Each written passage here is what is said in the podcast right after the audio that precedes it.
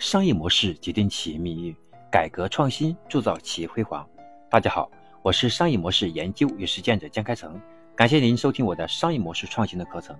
今天呢，我将分享的是第三百三十七讲：什么才是用户真正的痛点？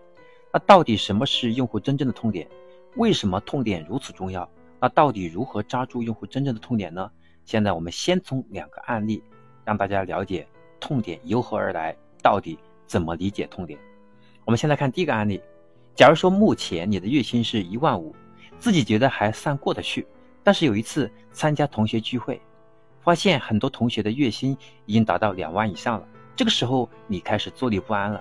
那换一个场景啊，你目前月薪是一万五，自己觉得还算不错，但由于公司不景气，HR 呢找你谈下，想跟你沟通一下，来调整一下薪水，你的月薪可以降到一万三。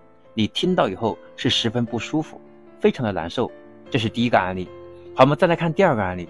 你在家里平时用的是一个知名品牌的饮用水，觉得还不错。有一天呢，你看到一个广告，广告说水是获取矿物质的渠道。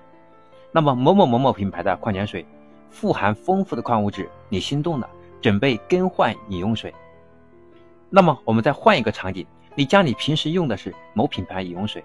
有一天呢，新闻报道说这款饮用水有卫生问题，不安全。你决定以后不再用他们家的桶装水了。那么上面的两个案例有某一种共同点，一个场景都是发现可以更好。我们看啊，同学月薪是两万了，饮用水里面可以有更多的矿物质。那么一个场景是发现状态变糟糕了，比如说降薪了，饮用的水出了安全问题。出了健康相关的一些隐患，那这两个场景都造成了我们的痛苦，那这个时候就产生了一个叫痛苦的根源。人的满足一般是由两种状态构成的，一种是理想状态，另外一种是现实状态。这两种状态处于相对平衡之中，人们就会相对满足。比如你的月薪一万五，你感觉差不多，这就是一种相对平衡。因为人们的欲望的无边际。所以呢，往往我们定义人的这种满足状态，我们称之为相对平衡，不是绝对平衡。比如，你用京东快递买本书，第二天快递就送到了，你其实更希望当天就送到，但是呢，第二天送到呢也能接受。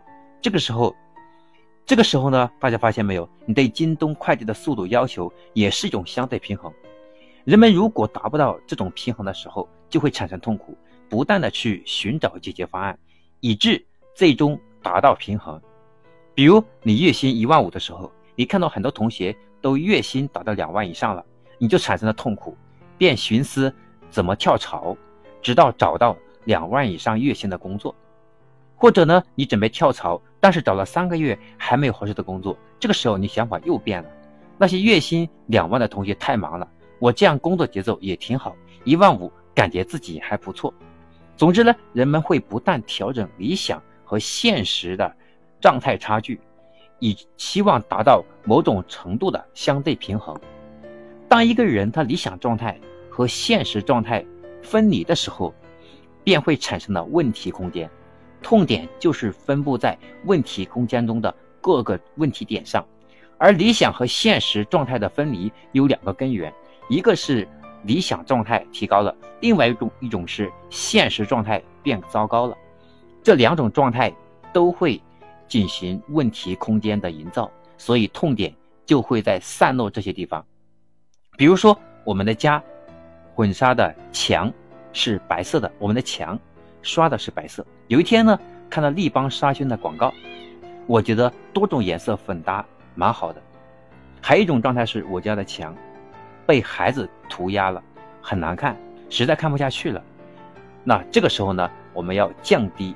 我们的状态，降低我们的现实状态，因此我们会看到很多的营销就是利用的痛点来做沟通，利用痛点来激励我们产生消费的欲望。因此，什么是痛点？现在大家应该是清晰了。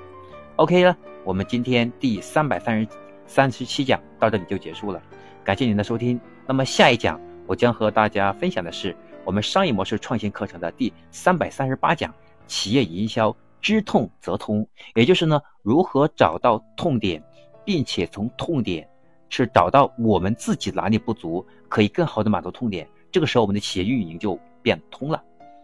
如果你觉得我们今天的课程可以帮到你和身边的朋友，也希望你能够分享给更多的朋友。我是江开成，我们下一节课程再见。